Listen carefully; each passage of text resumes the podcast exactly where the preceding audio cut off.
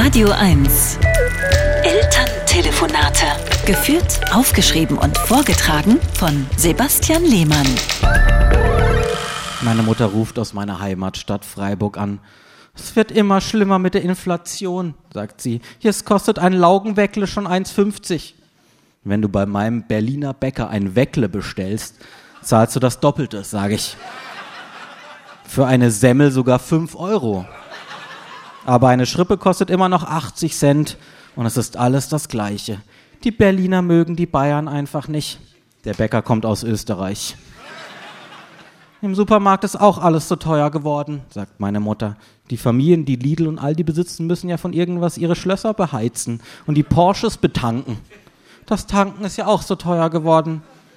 Wenn der Benzinpreis steigt, machen Politiker die ganze Zeit Videos an Tankstellen. Aber bis jetzt stand noch kein AfDler in einem sächsischen Supermarkt mit einer Gurke in der Hand und hat sich darüber aufgeregt, dass die jetzt 30 Prozent mehr kostet. Vielleicht denkt er, die Gurke ist eine Banane.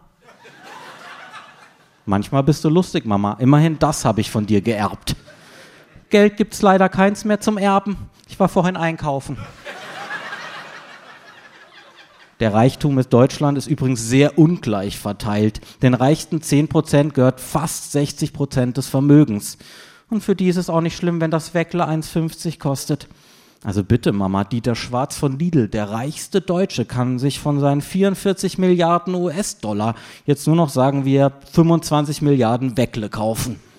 Die Laugenweckle von Lidl schmecken wie gepresstes Katzenfutter, sagt meine Mutter und legt auf.